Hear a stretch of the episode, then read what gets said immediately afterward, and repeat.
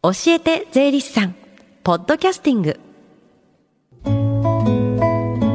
時刻は11時23分です。FM 横浜ラブリーデー近藤沙耶香がお送りしています。教えて税理士さん。このコーナーでは毎週税理士さんをお迎えして私たちの生活から切っても切り離せない税金についてアドバイスをいただきます。今月から担当は東京地方税理士会泉博さんです。よろしくお願いします。こちらこそよろしくお願いいたします。1年ぶりのご出演になるんですぴったり1年ぶりですね。すごい。そんなに経ったんですね。あっという間でした。ね毎回いろんな税理士さんにお話を伺っててテーマが変わってって、はい、追いつくのに必死で気づいたら1年経ってたってことですよね。我々としてもそう思いますよ。いやあそうなんですね、えー、まあ変わっていくこともありますしそうですね。ちょうど昨日お家にあの軽減税率のあの説明された、はい、あの封筒が届きましたえ今あの盛んにあの PR っていうか、うん、説明会も税務署の方もやりますんでね。ね。どんどん PR してます。まあ理解しないといけないですからね。そうですね。では今日はですね先週土曜日に行われた番組のイベント税の教室夏休み宿題編の報告ですよ。たくさんのご応募いただいたんですが残念ながら抽選に漏れてしまったという方もいると思いますのでこの時間に少しでもその雰囲気を感じていただけたらと思います。今回先生役を務めてくださったのは東京地方税理士会相模原支部の竹末正文さんと梨井俊さんでした。えー、お二人ともいろいろ楽しめるようにね工夫を凝らした授業をしてくださいましたよね。ですからやっぱりあのあの時の授業を聞いてると、うん、やっぱりまず一番最初にあの先生が言ったのが、うん、やっぱりこっちを向かせようということで、はい、今日のテーマはということであの切り出しましたよね。うんうんそれ今私も振り返ってみるんですけども、はい、やはりあの公平な税の集め方と使い方、うんうんうん、そしてあのまあ今は当面あの間近になりました消費税のこと、はい、ということであのまずスタートを切ったわけですけども、はい、まあ、その説明の中であのね皆さん今日本には税金ってどれぐらいの種類あるのっていう投げかけがありましたよね。はい、実はあの答えは50種類ぐらいなんですけども、はい、実はこの後出てくるいわゆるあの公平さを考える伏線になっていたというふうに思ってます、ちゃんとつながってましたよね。そうですね。で紙芝居を使った説明もあったんですがここでちょっとね授業の一部を聞いていただきましょう。あとやはり村長としてはですね村人たちに公平に300を分担してほしいなと思ってます。公平に。やっぱり公平と言ったら3等分じゃないかと。割り勘ですよねみんな100ずつ。さあこれどう思いますか？せっかくなんで直太朗さん聞いてみましょうか。じゃあせっかくなんで藤田君に聞いてみましょう。どうですか？わしゃもういい年じゃからの。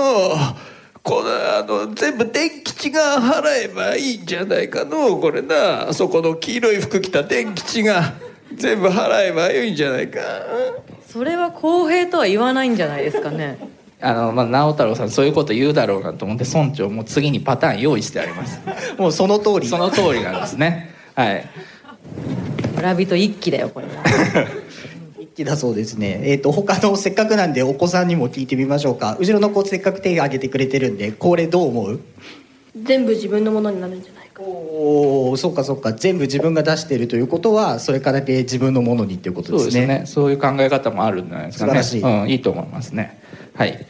じゃあちょっとまあいろいろ意見もあるので第3の案ということで仕事をして得たお金に対してこれ30%ずつかけてます。パーセントずつ。パーセントですね。702に30%をかけて210これどう思いますか？250×3 ちょっとあの直太朗さんチームの人たちのやつが生活費賄えてなくてかわいそうだと思う。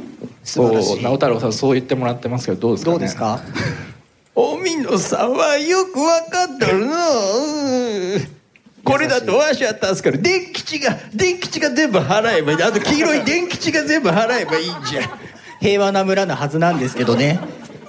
じゃああの足らないよと。あまあ村長さすがに想定してます。はい。じゃあ稼いでる人ほどあの割合を高くしたらどうでしょうと赤い字ちょっとちっちゃいですけど、えー、電気さん35%です。245荻野さん20%で50直太朗さん50の10%で5で、まあ、300ですね。はい。これどうですかね？どうですかね？全員公平。お全員公平。これが公平。公平、うん、じゃあいいいいと思う？ってことかな？ごいですね。なんか紙芝居の中でとても平和な村のはずだったんですけど藤田さんがねこう3人役が出てくる中で、ね、まあ、一番稼ぎが少ない役で直太朗さんという役をやられてましてね、はい、まあ、電気賃払えばいいって言ったのも要は私が電気賃の役だったから私に払わせたいっていうくだりを作ってたと思うんですけどもでもこの公平の考え方っていうのは、はい、一体まあ何が正しいのかっていうところで定義をしてくれましたけどももうちょっとその収入に関わらず同じ金額を納めることが公平なのかそれとも一番収入が多い人が全部納めるべきなのか全員同じパーセンテージで税率を適用するのか、うん、それとも収入に応じてこう段階的にこう税率を変えていくのかまあいろんなパターンがあったんですけれどもまあこれそれぞれみんなこれが 公平なんじゃないかなっていう手がパラパラと上がっていましたよね。そうですね。だからあの改めてあの考えてみますとね、はい、そのパラパラと手が上がった、うんうん、この考えに手を挙げた、はい、こっちの考えに手を挙げた全部実は正解なんですよね。つまりあの税金っていうのは、うん、公平が一番っていうのは誰でもわかると思うんですけども、はい。100%全員が満足っていうのはないんです。そうですね。そうだと思いますよね、うんうん、そこで出てくるのがあの先ほど伏線と私申し上げましたけども、うん税金の種類が多くあるということなんですね。そうか一つ一種類だったらもうみんなねそれでそれ出すしかないってなっちゃって納得いかない人たちも出てくる、はい、そういうことなんですよね。うん、ですからいろんなあの場面場面を考えて、うん、であの要は幅広く、はい、薄く広くそのみんなが協力して集めようじゃないかというのが一番根底にあると思います。そうですね。その中であの少しでもこういうところを変えようああいうところを変えようということで、日々税金というのは制度変わってますので、うんうん、そういうことでできるだけあの公平さをみんなが持てるようにということが工夫されているということだと思います。ですからあの一律っていうのは、はい、税税率が一律っていうのはまさに消費税の世界ですよね。よね。またはあの住民税の均等割、はい、それからあの最後の出てきましたけども所得の多い人ほど高い税率。パーセンテージが変わっていくやつですね、はい、これは実にあの一番多いサラリーマンの世界、はい、所得税に当たるわけですよね。たくさん稼いでる人はっていう。はい。うんうん、ですからあのあくまでもあの税金の制度の公平さを担保するしようとして考えているのは、やはり応能負担と言います、はい、ちょっと面倒な言葉なんだけども、はい、それぞれの方の能力っていうか、うん、状況に合わせて負担していただくという制度になってるんです。なるほど。はい。まあ、自分に当てはまるものを払っていくっていうのもあったりしますからね。いろんな例がね、ね、ありますね。だからあのこの公平さっていうのはね、うん、今現実現実にあるあの税制が未来永劫のものじゃないということを覚えておきましょう、はい、どんどん変わりますね。はい。さあそしてイベントに参加してくれた方へのインタビューもお聞きください。5年生で消費税が6.3%と1.7%に分けられていたことにすごくびっくりしました。5年生です。今日のクイズが難しかった。どっちも。小学6年今日あれ画面上に映った20種類の消費税が出てきたけど他にも30種類くらいあるから面白そうだなって思いました中学1年です。あの8%が2つに分かれるってところがすごい興味深かったなって。なんで8%分かれるんだろうってっていうところが聞けてよかった。中学2年です。公共の建物とかでずっとなんか学校とかその地区でお金出してるのかなって思ってたんですけど税から国税から来てるんだなと思ってびっくりしたんですけど今年の10月ぐらいから税上がってその軽減税率みたいなのがあるんですけど話でも聞いたみたいになんか申告しなきゃいけないとかあってすごいあやふやなところもあるからそういうところも理解してしっかりやらないと大変になるだろうなって思いました。さん知ってるようで知らなかったっていうことに改めて気づくことができるあの教室になったっていうのが感じられますね。そうですね。特にあの消費税の内訳っていうのは、はい、まあ、今8%の段階で6.3と1.7に分けられてたこと。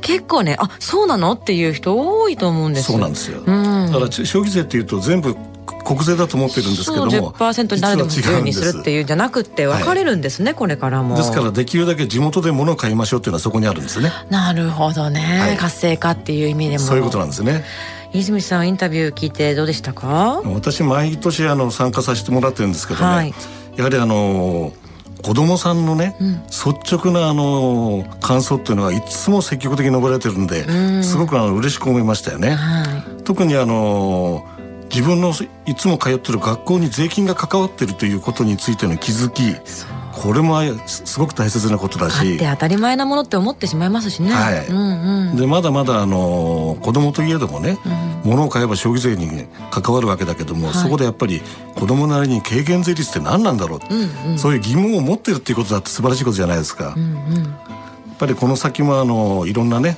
年を重ねることによっていろんなことに気づくことたくさんあると思いますので、はい、どんどんどんどん諦めないで考え続けてほしいなっていうふうに私は思いました。はい。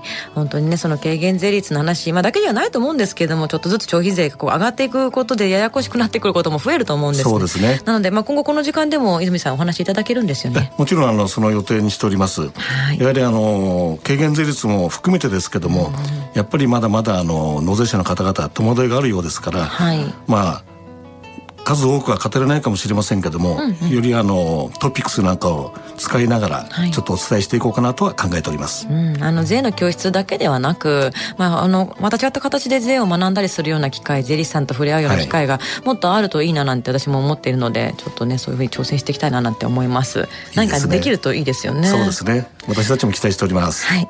えそして最後に教えて税理士さんはポッドキャスティングでもお聞きいただけます。FM 横浜のホームページ、または iTunes ストアから無料ダウンロードできますので、ぜひ、ポッドキャスティングでも聞いてみてください。番組の SNS にもリンクを貼っておきます。この時間は税金について学ぶ教えて税理士さんでした。泉さん、今日はありがとうございました。ありがとうございました。Deep inside your ears still lingers on fading sound of footsteps so clear to hear whenever I find you with empty beer bottles in your hand. I see someone four years old staring back at me. Once you told me you don't know who you are, there are pieces of you lost somewhere along the way. You've been searching hopelessly in a wrong place. Cause they have always been with you from the very start. So many years you haven't been yourself. For many years you've struggled with your own shadow. Slowly getting back on your feet. Slowly, slowly. For many years you haven't been yourself. So many years you've struggled with your own shadow. And now you're here with together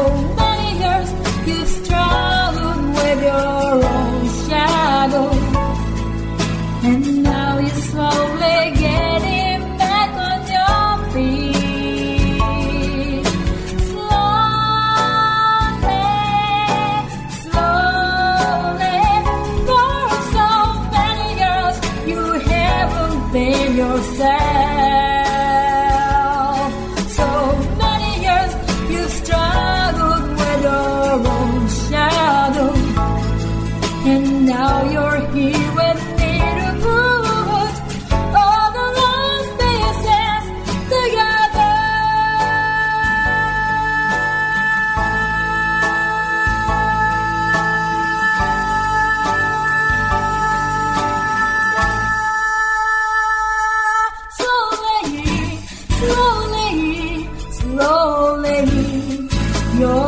queremos